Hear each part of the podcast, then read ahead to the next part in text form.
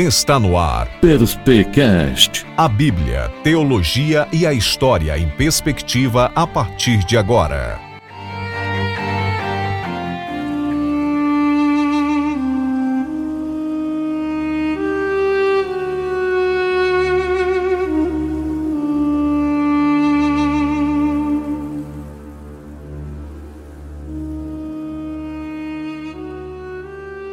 Uma cidade que já tivera seus tempos de glória, agora é decadente, mas ainda orgulhosa, altiva por sua suposta invulnerabilidade, humilhada quando por duas vezes foi conquistada por seus inimigos. O deslize de um vigia, a vergonha permanente.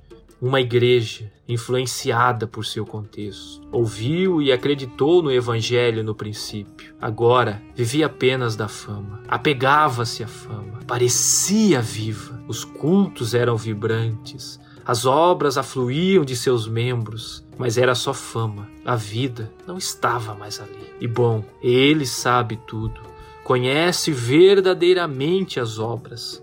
O seu olhar vai muito além da fama. Na aparente vida, ele enxerga a realidade fétida da morte. Mas ei, desperta, lembre-se do que ouviu e creu, fortaleça isso. Caso contrário, virei a você como um ladrão, inesperadamente, e será bastante desagradável. Ah, mas aí também tem uns poucos que não se contaminaram com a sua morte. Estes, estes andarão comigo de branco porque são dignos. Os seus nomes estão para sempre no livro da vida, e eu os confessarei diante de meu Pai. Hoje falaremos sobre uma de sete, a carta enviada à famosa igreja de Sardes.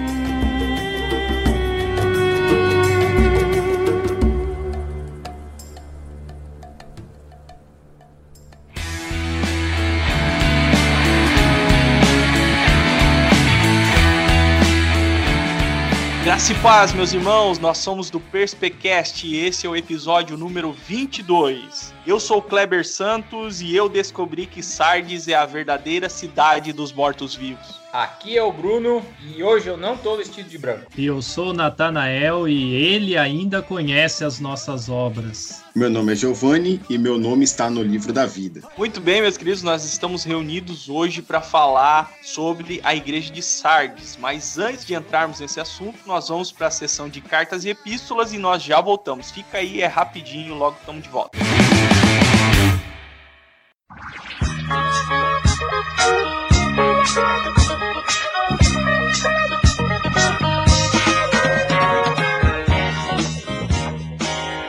Fala, fala, jovem mancebo. Eu tô passando aqui hoje só para dar um recadinho apenas, para avisar você que está rolando uma baita de uma promoção no Instagram do Perspecast. Nós estamos sorteando o box do N2 Right Paulo para Todos da Thomas Nelson Brasil. Esse sorteio vai acontecer no dia 14 de setembro às 23 horas, onde ali no Instagram do Perspecast nós vamos estar anunciando quem foi o vencedor. E para você participar é muito fácil, é simples demais. Basta você curtir a postagem, a foto oficial, seguir o Perspecast no Instagram, marcar três amigos nos comentários e repostar a postagem nos seus stories. Quando você fizer isso, você vai estar automaticamente concorrendo a esse sorteio, tá bom? Então, fique esperto, fica ligado, dia 14 às 23 horas sai o resultado. E eu não posso deixar de falar também sobre as nossas redes sociais. O próprio Instagram, o YouTube, o Facebook. Segue a gente lá, dá uma força, curte, compartilha e se inscreve no nosso canal. Dessa forma você vai estar nos ajudando a promover o evangelho e a propagar a boa teologia, tá bom? E agora então fica com esse episódio aí que está show de bola.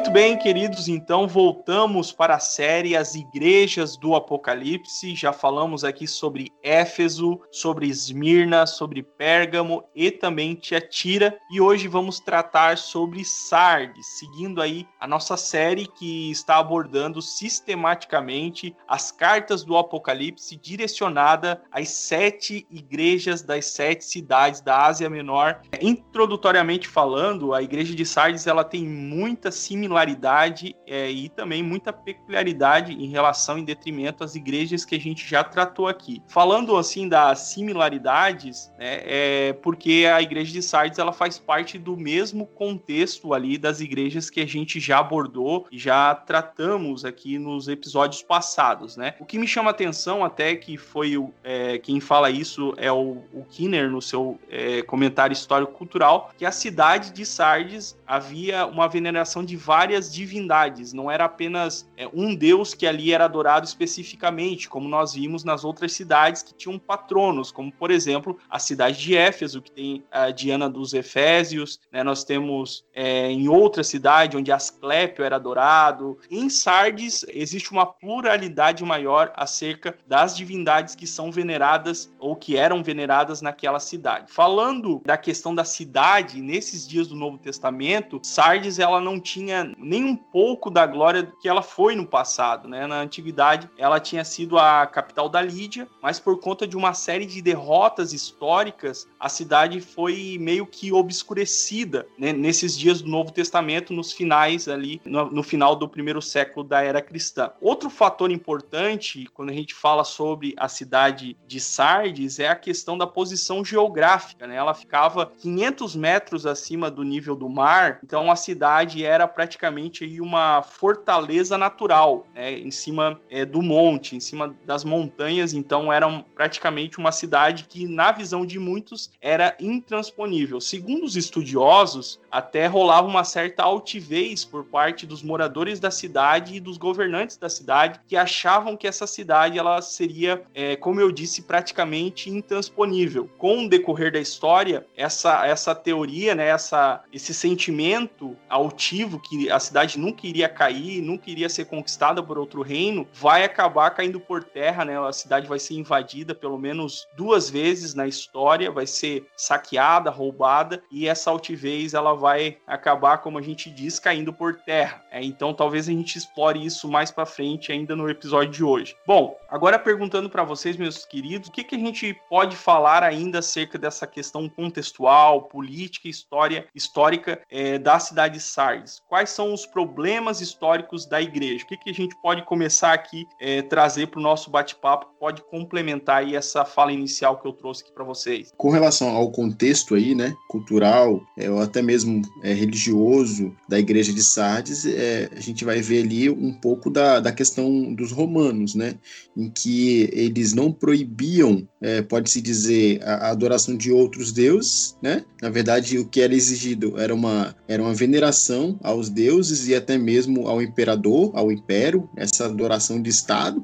E, e, e, e na verdade, é, Sardes demonstra essa, essa quantidade de deuses, essa quantidade de divindades sendo aceitas porque eles eram complacentes. Então, é, é Roma ela queria muito ao território, o espólio, ela não queria essa exclusividade de Então, é, isso é bem notório nesse contexto de Sardes. Contexto em, em grande medida e principalmente, né, por mais que que, tem algumas particularidades, né? Aquele contexto que tinha choque com a igreja cristã, né? com essa nascente é, religião, ela é meio semelhante nessa né? questão é, é, da, da, permissividade religiosa, da, da, adoração a muitos deuses, né? Mas a, havia algumas, alguns orgulhos municipais, né? Embora é, o termo cidade seja diferente ao que nós temos hoje, né?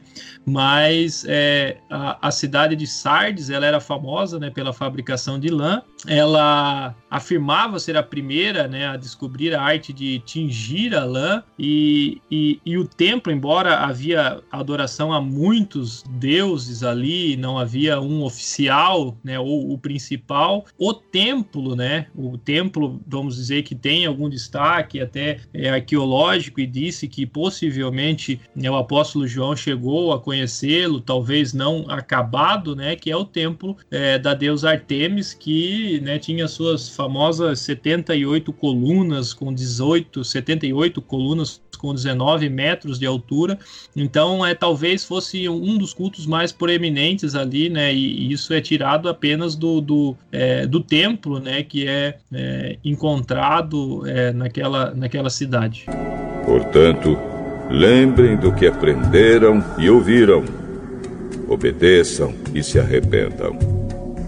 Se não acordarem, eu os atacarei de surpresa como um ladrão. Muito bem, então a gente vai para a parte da análise versicular agora. Eu gostaria de pedir para você, Bruno, para ler para nós é, a perícope em questão e logo a gente vai entrar aqui em alguns aspectos é, do texto, especificamente da mensagem de Jesus para a igreja de Sardes. Show. Eu vou estar tá lendo o capítulo 3, do versículo 1 até o 6, e eu vou estar tá lendo na tradução NVT, nova versão transformadora. Diz assim: Escreva esta carta ao anjo da igreja em Sardes. Esta é a mensagem daquele que tem os sete Espíritos de Deus e as sete estrelas. Sei de tudo o que faz, sei de tudo o que você faz. Você tem fama de estar vivo, mas está morto. Desperte, fortaleça o pouco que resta, pois até mesmo isso está quase morto. Vejo que suas ações não atendem os requisitos de meu Deus. Lembre-se do que ouviu e no, e no que acreditou no princípio. Agarre-se a isso com firmeza. Arrependa-se. Se não despertar, virei subitamente até você como um ladrão. Há alguns em Sardes, no entanto, que não mancharam suas roupas com o mal. Eles andaram comigo vestido de branco, pois são dignos. O vitorioso será vestido de branco. Jamais apagarei seu nome do livro da vida e confirmarei diante de meu Pai e dos seus anjos que ele me pertence. Quem tem ouvidos para ouvir, ouça o que o Espírito diz às igrejas. Muito bem, então, queridos, vamos aí para análise versicular propriamente dita. Eu gostaria de analisar primeiramente o primeiro versículo, é, ali do capítulo 3, onde Jesus fala que eles tinham fama de estar vivos, porém estavam mortos. O que eu quero perguntar para vocês, ou lançar essa pergunta para a gente começar a nossa discussão aqui, é se existe alguma evidência interna além dessa, a, a respeito dessa frieza espiritual de Sardes, ou até mesmo alguma evidência histórica aí que fale a respeito é, dessa inconstância espiritual de Sardes, o que estava acontecendo ali, qual que era, qual o sentido dessa mensagem de Jesus para a igreja de Sardes? Como que a gente pode definir essa questão? Eu acho que nesse primeiro versículo, eu não sei se vai de encontro totalmente à tua resposta, Kleber, mas eu acho que a gente tem as evidências, não de Sardes, mas as evidências internas de quem está julgando, que a gente já viu lá no capítulo 1, no versículo 16 e 20, né? E quem julga demonstra saber o que está acontecendo lá. Então ele tem esse poder de juízo, bem como o conhecimento das obras que eram praticadas. De evidências internas, eu só tenho essa de quem era o juiz, conforme a gente está conversando agora, no capítulo 1, 16 e 20, mas esse mesmo juiz diz que conhece as obras deles e a mais para frente a gente vai tratar o próximo versículo e, e, já diz que eles já estiveram ativos, já, já trabalharam e o arrependimento é o caminho, né? Mas isso demonstra que eles já tiveram um coração quente, vida e agora está em decadência. Então, só para complementar, eu acho que isso a gente, vocês podem agregar com os outros comentários, mas ainda no versículo 1, ele diz que tem nome de que vives, e estás morto. Então ele faz um paradoxo aí, eu acho, para a gente pensar e vai de encontro com o que tu falou no início, né, Kleber, que é a cidade dos mortos-vivos. Exato, eu acho que tem a ver muito também, Bruno, com essa questão da altivez da cidade. É uma cidade, como o Nathanael falou ali, é, ela faz algumas coisas que as outras não fazem, né? É, tem um ar de pujança na cidade por conta dos precedentes históricos, por conta de tudo que ela foi no passado. É, talvez é, nesse aspecto, talvez Jesus esteja esteja falando é, essa questão de estar vivo, né? De estar, você tem essa fama de estar vivo, de ser grande, de ser poderoso, mas na verdade, é, espiritualmente falando, você tá, tá morto, né? Vocês estão mortos. Eu acho que tem a ver um pouco também com essa questão histórico-cultural, essa fala de Jesus. Complementando, né, o que já foi dito aqui, e particularmente as falas do, dos amigos e, e, do Bruno aqui por último, o nome, né, principalmente o nome na Bíblia, tanto no Antigo no Novo Testamento, carrega a reputação né, do indivíduo é, principalmente no Antigo Testamento, que é aquela base toda que vem carregando é, o, é, o, apontamento, e é, nós temos aqui Jesus fazendo uso dessa questão também.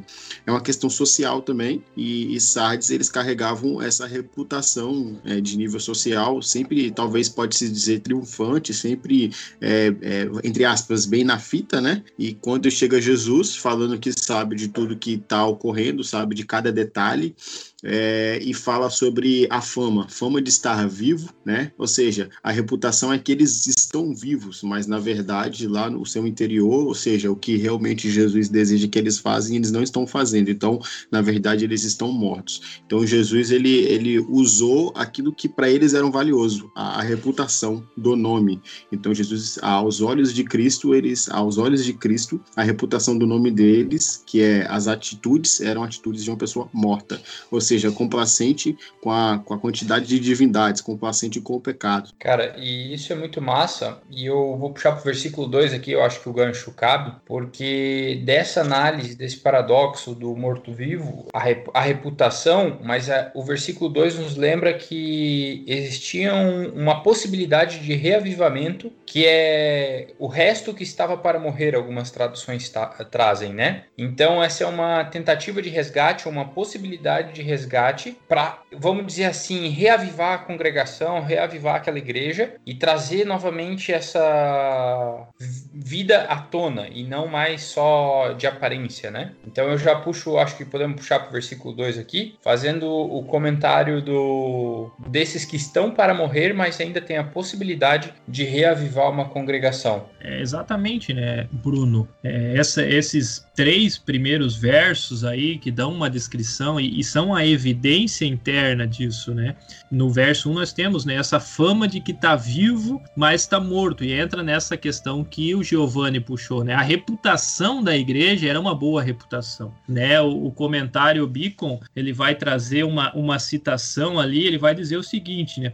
Provavelmente os seus cultos eram bem frequentados e conduzidos de maneira correta. Podem ter havido comitês de aniversários e reuniões. No seu hall de membro podem ter havido líderes sociais notáveis. No entanto, ela estava morta. Né? A reputação da igreja, a fama da igreja é, de Sardes, ela era boa. Era uma igreja é, que tinha, vamos dizer, todos os pré-requisitos visíveis a nós, né, humanos, de uma igreja ativa, de uma igreja é, que se realiza. Note que é, Jesus diz, né, conheço as obras que você realiza, ou seja, havia obras, né, eles realizavam obras, né, e nós temos temos essa questão que o Bruno já puxou ali, né? Fortaleça o que estava para morrer. E daí nós entramos lá naquela pergunta né, do Kleber: onde está a evidência é, dessa inconstância? Ou seja, fortaleça o que está para morrer, né? Ou seja, tem algo que está aí né, e que estava para morrer e que provavelmente é, num tempo passado não era apenas é, um resto, ainda né, no verso 3, só tratando das evidências internas, depois nós trabalhamos, né, tem a questão de lembrar-se né, do que recebeu, o que ouviu ouviu, né? Ou seja, é, a igreja de Sardes tinha do que se lembrar, né? Tinha é, esse passado é, de vida real, de, né? de vida de fato de vida. E quando nós tratamos disso, é, fica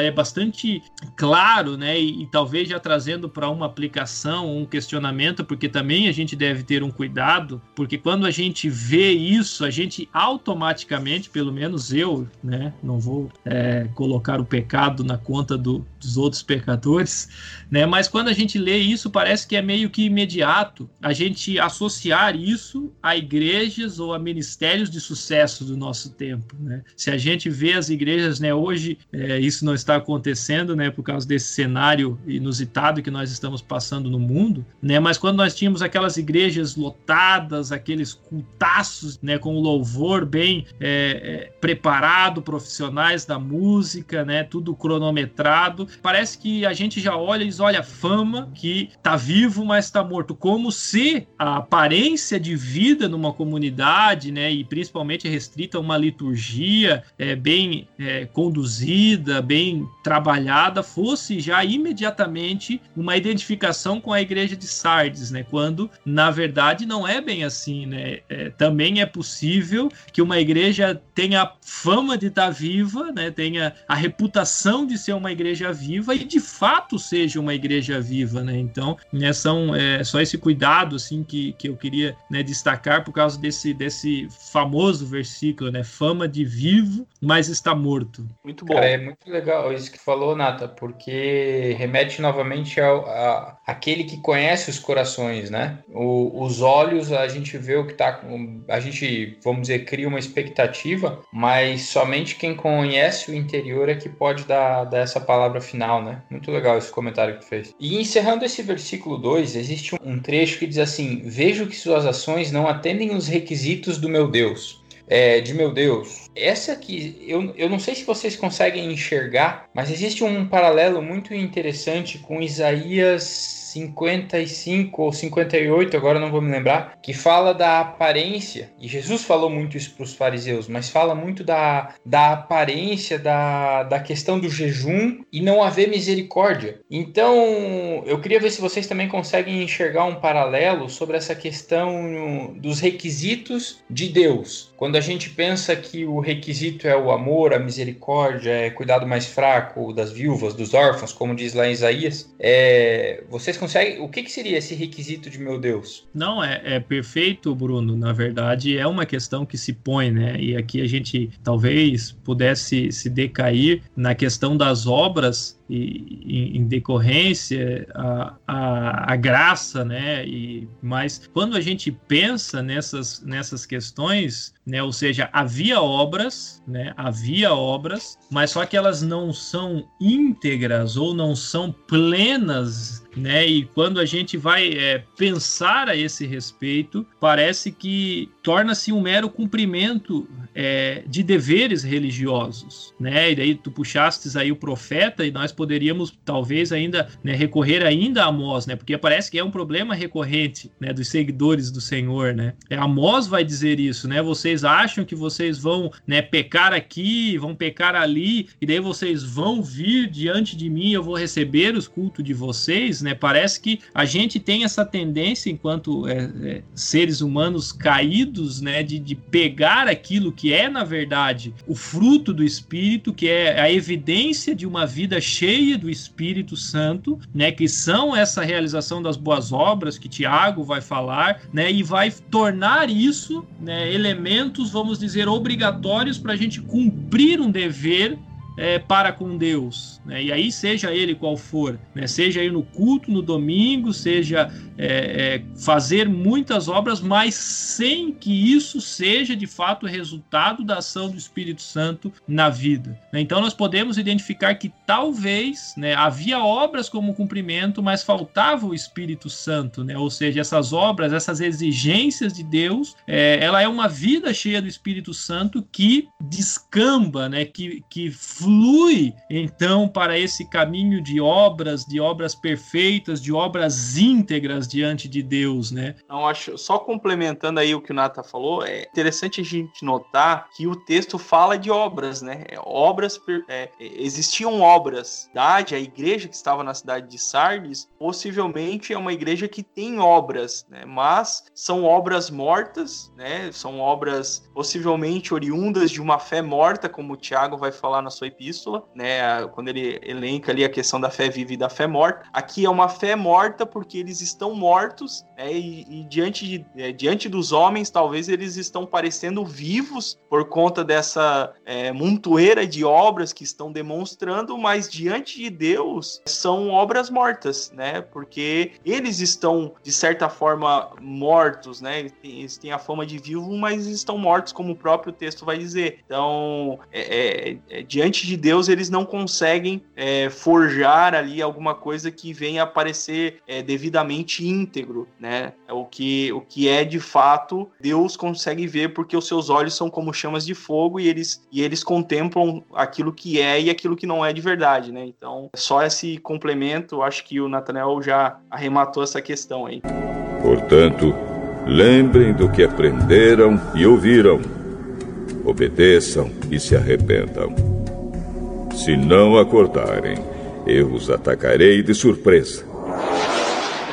Como um ladrão. Muito bem, pessoal. No versículo 2 e 3, a gente já explorou aqui um pouquinho do versículo 2, falamos também um pouquinho do versículo 3, mas tem uma coisa ainda que me chama atenção e eu acho que é importante a gente conversar a respeito. Existe uma ênfase, né, nos versículos 2 e 3 na questão da vigilância. É, ele já começa o versículo 2 dizendo: esteja atento, já dando uma advertência para a igreja: esteja atento, esteja vigilante. E no versículo 3, ele retoma essa questão em outras palavras, né? Dizendo agora uma proposta um pouquinho diferente. Se você não estiver atento, é mais uma advertência, né? Então é, a gente sabe que na antiguidade o, os autores da antiguidade se utilizavam de repetições como um recurso retórico, né? justamente para enfatizar. Então nós entendemos que o versículo 2 e versículo 3 existe uma ênfase na questão da vigilância. E era isso que eu queria trazer aqui para nossa discussão, para o nosso bate-papo, porque é que a igreja precisava estar vigilante, né? Né? E qual a importância da vigilância também para a nossa caminhada cristã? Eu acho que isso acho que é fundamental a gente conversar a respeito disso nesses versículos 2 e 3 aqui. Cara, para expor essa questão da vigilância, eu acho que nós podemos trazer à tona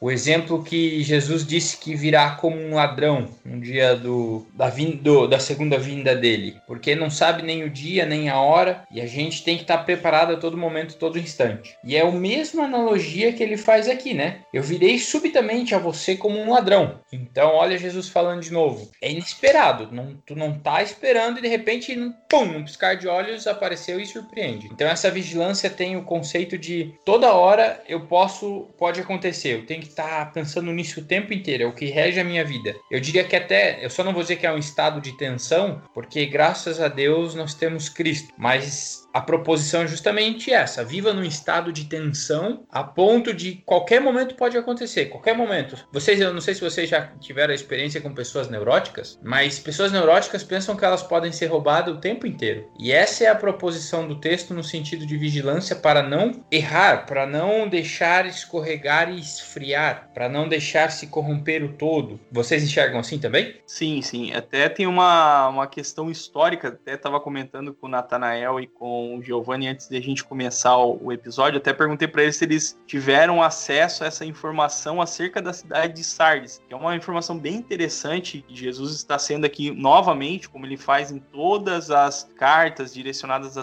to a todas as igrejas, ele é totalmente contextual. Jesus está se utilizando aqui é, é, de um recurso né, é, didático, né, utilizando um evento histórico para trazer a consciência, a necessidade da vigilância, né, a importância da vigilância vigilância. Até estava comentando com eles que, uh, acho que se eu não me engano, 500 anos antes de Cristo, ali no tempo é, do rei Sírio da Pérsia, é, Sardes era uma cidade que, aos olhos dos seus moradores, era praticamente intransponível, justamente pelaquela questão ali que a gente pontuou na, na introdução da, da localização geográfica, né? Então se achava, né, os moradores e também os próprios governantes da cidade achavam que a cidade era intransponível, que não tinha como entrar na cidade. E aí conta a história que uh, teve o, o, rei Ciro teve, fez uma investida para entrar nessa cidade de Sardes, né? Então um dos recursos que ele teve ali para entrar na cidade é foi buscar é, a informação de um ponto fraco da cidade. Aí conta a história que eles ficaram, o exército ficou de campana, ficou vigiando a cidade, é, olhando a cidade, tentando buscar ali um ponto fraco que eles pudessem entrar com o seu exército. E aí eles notaram que teve um, um, um evento é, onde o guarda da cidade estava na guarita, vamos colocar dessa forma, ele deixou seu capacete cair e aí ele desceu é, para pegar o capacete que caiu para fora da muralha, ele desceu, ele, ele desceu e entrou por um buraco na fenda da muralha. Então, aqueles que estavam observando ali, é, eles chegaram à conclusão que a maneira de, de entrar naquela cidade, que praticamente aos olhos de todos era intransponível, é por uma falha na muralha, é onde o soldado lá foi lá e buscou seu capacete, ele entrou, né, desceu, pegou o capacete e voltou para a guarita como se nada tivesse acontecido. Isso aconteceu, o exército inimigo acabou entrando na cidade de madrugada por essa fenda, né? Eles entraram e destruíram a cidade. E por um, um erro, assim, um descuido na questão da vigilância. E, e todos ali conheciam conheciam essa história. Então Jesus está se fazendo, é, se utilizando esse recurso da história aí para alertar a cidade né, justamente nesse problema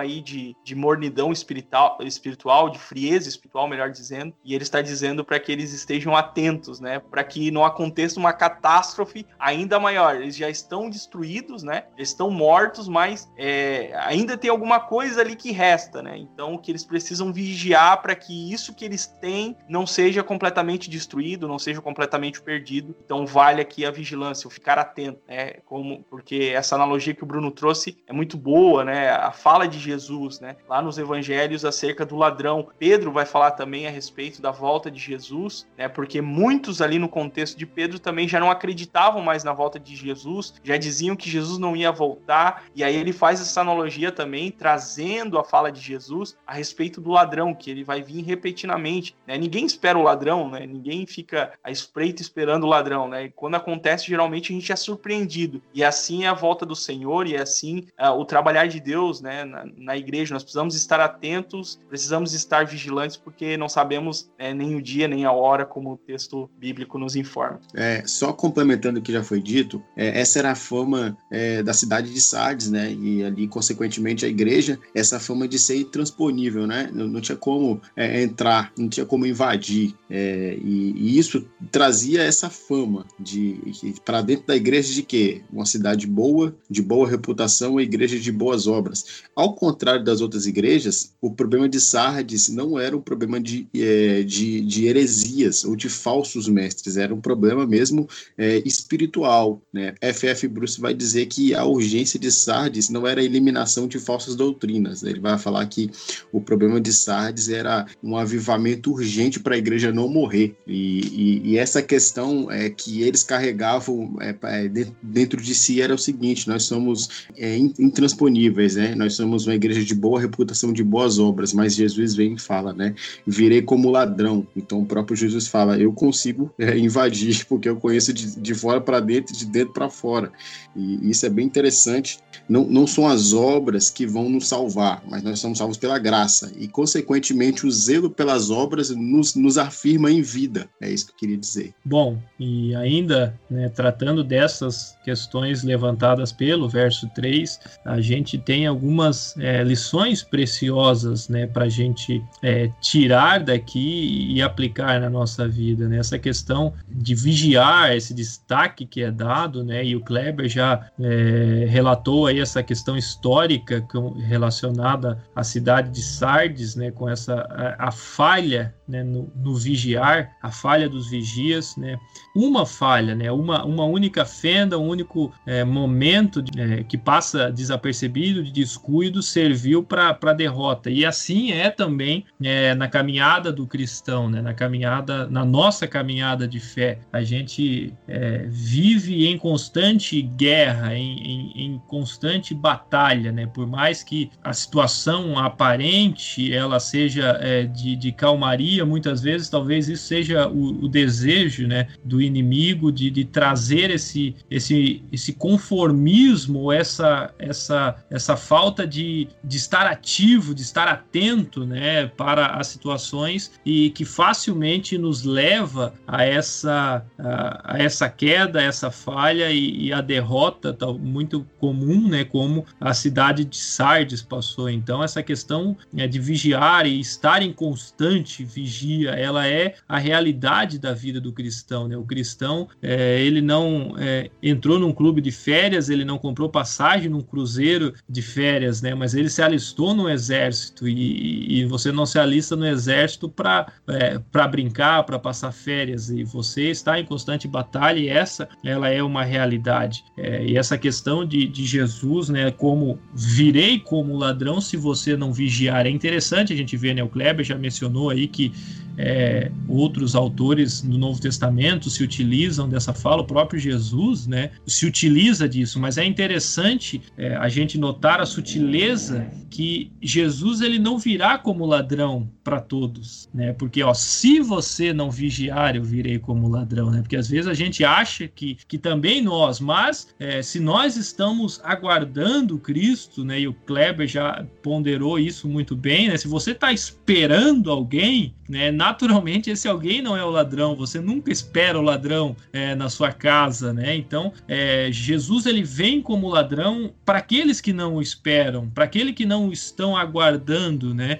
E essa questão, né, que Paulo vai falar da ardente expectação, né, que muitas vezes nós perdemos isso. A gente tem a teoria na mente, é, a gente tem isso na nossa mente, não, Jesus está voltando, né? Quando dá, né, nós que somos pentecostais, né? Quando o fogo cai no culto de domingo, a gente diz Maranata, hora vem, Senhor Jesus, né? Mas e a nossa segunda, terça, quarta, quinta e sexta, né? Será que há expectativa pela volta de Jesus, né, na nossa vida? Ou será que apenas é, a nossa reputação é a reputação dos que aguardam Jesus, mas a nossa prática de vida, ela não é a prática de vida daqueles que estão de fato esperando Jesus, né? Então, é, essa é uma questão que a gente deve pensar e refletir e que é, a carta à igreja de Sardes ela trouxe, né, a, a, minha a minha memória e os comentaristas tratam, né? Então, é, é interessante a gente pensar isso e a gente ver essa necessidade da constante vigia, né, para repelir o inimigo, para não dar brecha para o inimigo, né, para não, é, ainda que seja não expor a fenda na muralha, né, que, que, que está erguida, né, fazendo essa relação com Sardes, e também essa questão de, de aguardar né, o Jesus, né, de aguardar o Salvador. A nossa geração ela é extremamente, vamos colocar dessa forma, secularizada, né, enraigada nessa terra. Muitas vezes a gente não pensa a respeito, escatologicamente falando, né, e vivemos como se Jesus nunca fosse voltar. É, então temos apenas lampejos né? Como tu disse, às vezes no culto, aquela, aquele anseio pela volta de Jesus e, e só de vez em quando vamos nos atentar a essas questões. Isso acho que é, é, é um pouco do, é, dessa, dessa questão de sermos muito arraigados aqui nessa terra, né? E eu acho que falta para nossa geração esse despertamento da igreja do primeiro século, né? Dos, dos cristãos do primeiro século que aguardavam Jesus é, para aqueles dias. Você vê esse anseio anseio na igreja primitiva, você vê esse anseio é, na, nas próprias cartas de Paulo, né, nas comunidades cristãs do primeiro século, uma ardente expectativa pela volta de Cristo. E havia essa vigilância, havia esse anseio, né? É, então acho que isso isso está faltando aí para nossa geração. Eu sei que não é o tema, não é a discussão aqui a escatologia, né? É, acho que isso é um assunto para um outro momento, mas quando a gente fala de vigilância, eu acho que esse assunto ele vem a calhar e nós precisamos retomar sim essa questão é, da vigilância, né, do anseio pelo Cristo, pela volta do Cristo. Acho que isso é bem importante. Portanto, lembrem do que aprenderam e ouviram. Obedeçam e se arrependam. Se não acordarem, eu os atacarei de surpresa como um ladrão. Muito bem, queridos, então, meio que caminhando já para os finalmente, nós temos os versículos finais dessa carta endereçada à cidade de Sardes, que é os versículos 4, 5 e 6. No versículo 6 é aquela encíclica geral das epístolas, da, das cartas, perdão, das cartas é, direcionadas às igrejas, que é aquele que tem ouvidos ouça o que o Espírito diz às igrejas. E no versículo 4 e 5, né, no versículo 4 ele fala a respeito de que alguns dentro da cidade, dentro da da igreja, melhor dizendo, não se contaminaram suas vestes. Ou seja, dentro da igreja nós temos os remanescentes fiéis. Não são todos que estão vivendo essa letargia, né, essa, essa morte espiritual. Existem pessoas é, ali dentro que ainda é, perseveram, que estão preservando a verdadeira fé. Né? É aquela ideia né, que Lutero já falava, que existe a igreja dentro da igreja. Então, mesmo tendo um contexto de morte espiritual dentro da igreja, uma igreja totalmente é, é, apagada espiritualmente falando, ainda assim existiam os remanescentes fiéis, né? O que o texto nos dá a entender aqui no versículo 4. E ele fala a respeito de andar vestido de branco, o vencedor vai andar igualmente comigo vestido de branco, jamais apagarei o seu nome do livro da vida. O que, que a gente pode é, pontuar aqui para a gente já caminhando no final, pessoal, a, a respeito dessa conclusão é, daquilo que eles iriam receber como recompensa se preservassem, né? Se perseverassem vestem até o final. O que a gente pode pontuar aqui a respeito dessa conclusão? Complementando aqui o que o, o Kleber estava falando, é, Sardes ela estava sendo exortada é, no sentido de aperfeiçoamento da obra, no sentido de não fazer por fazer, mas fazer é, debaixo da graça, né? fazer em vigilância, fazer de acordo com, com uma espiritualidade vívida.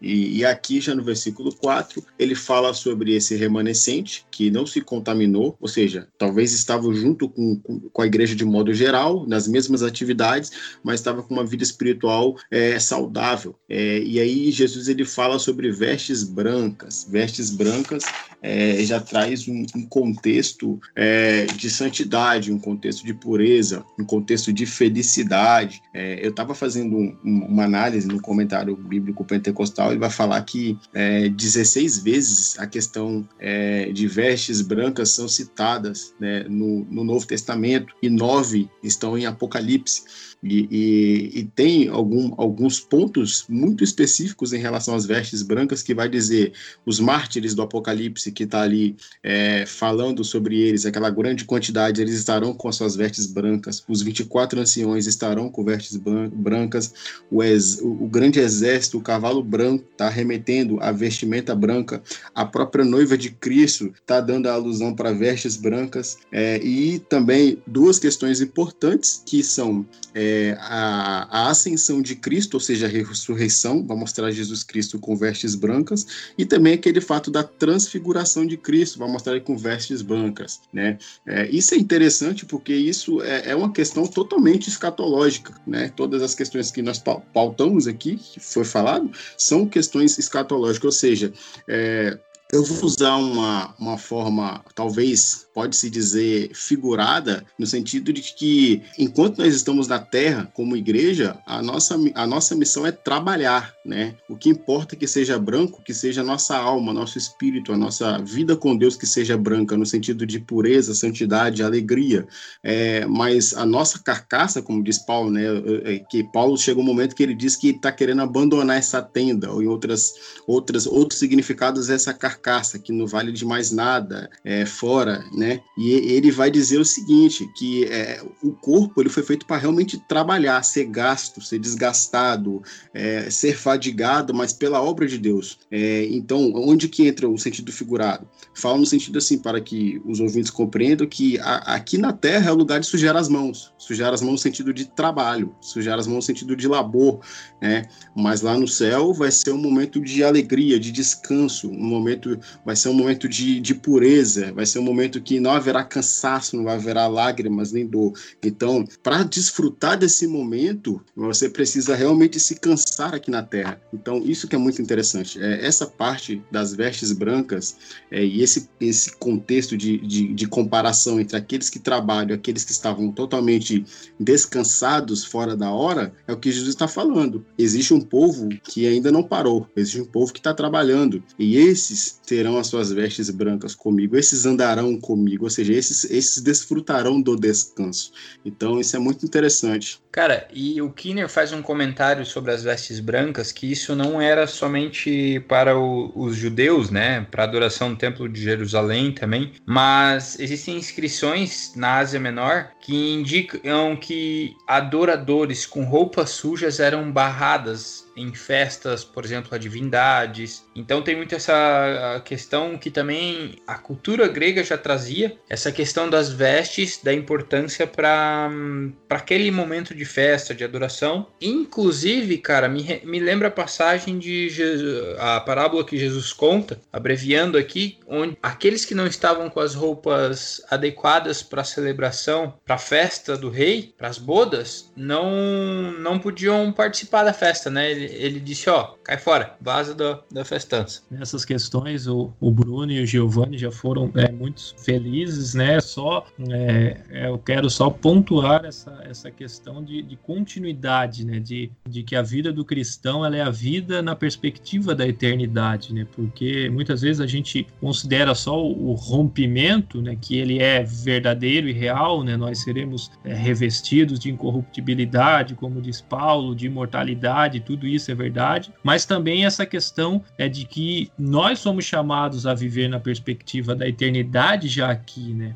Jesus ele diz à igreja de Sardes, né? Mas você tem aí umas poucas pessoas que não contaminaram as suas vestes, né? Pessoas que, como Giovanni diz, estavam possivelmente de mãos sujas, mas com suas vestes já incontaminadas na força de Jesus Cristo, né? Na, na, na fé em Jesus Cristo, né? E essa é a continuidade, né? Esses que não contaminaram as suas vestes, elas andarão comigo vestidas de branco, pois são dignas, né? O vencedor será assim vestido de branco, e de modo nenhum apagarei o seu nome do livro da vida. Pelo contrário, confessarei o seu nome diante de meu Pai e diante dos seus anjos, né? Ou seja, é essa continuidade né, esse, essa tensão né, do, do, do, já e do ainda não, que a gente é, é, convocado a viver, ou que a gente foi alistado para viver já aqui na Terra. Né? A, nossa, a nossa busca é, por vestes incontaminadas, ela, ela se concretiza em Jesus, mas ela deve ser o objeto da nossa vigilância, né? o objetivo da nossa vigilância. Né? Então, é, o céu é o lugar daqueles que buscaram as coisas do céu,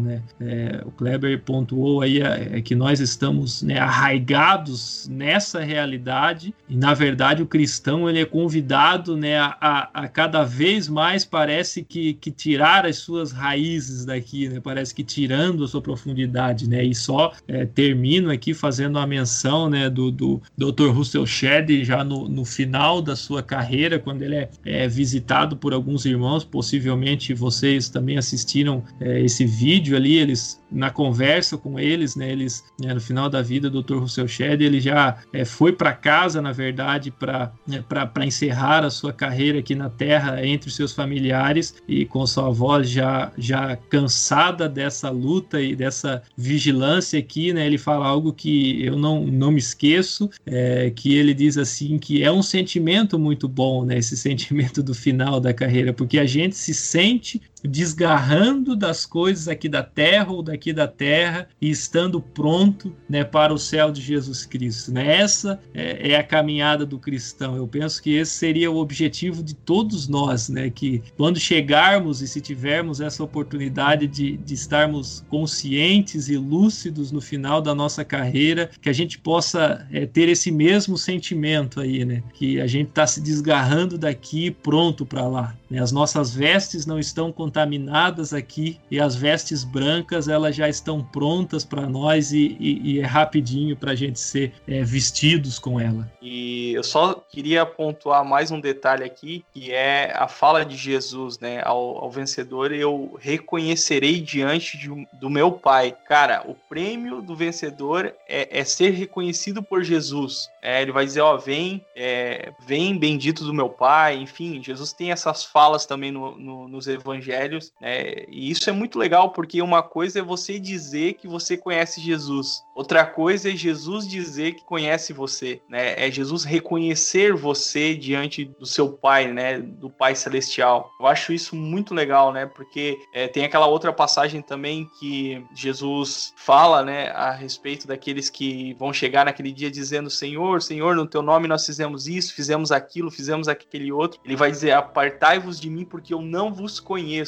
É, é, de novo, uma coisa é você dizer que conhece Jesus, outra coisa é Jesus dizer que conhece você. Eu acho isso muito importante e o que vai dizer, né, o que é ser reconhecido por Deus é ter as obras íntegras. Ter as obras íntegras diante do, de Deus é, na verdade, viver uma vida dependente né, do Espírito Santo, porque nada a gente pode fazer pelas nossas próprias forças, mas uma vida de total dependência do Espírito Santo e dependência de Deus. Né? E eu acho que aí nós caminhamos para um, uma vida né, de, de uma espiritualidade plena em Deus, é, e aí sim as nossas obras vão ser reconhecidas diante dele, não pela nossa força, não pela força do nosso braço, mas pela graça e pela misericórdia do Senhor. E aí sim nós seremos reconhecidos diante dele. Muito bem, meus queridos, chegamos então a mais um final de episódio. Hoje nós abordamos aqui a igreja de Sardes e nós nos encontramos aí no próximo episódio tratando de algum outro tema da teologia, da Bíblia e da história. Forte abraço e Deus abençoe a todos. Até mais, meus queridos. Falou, tchau, tchau.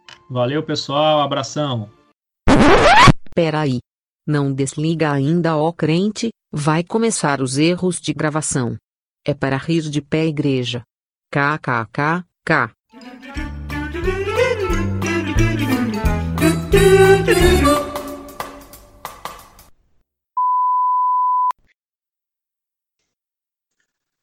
Meu nome é Giovanni Carvalho e eu não tenho frase, peraí.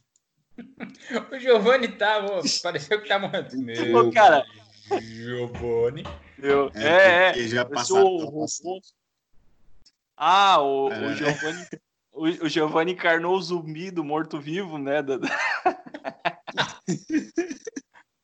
Tá pensando na frase, pressão.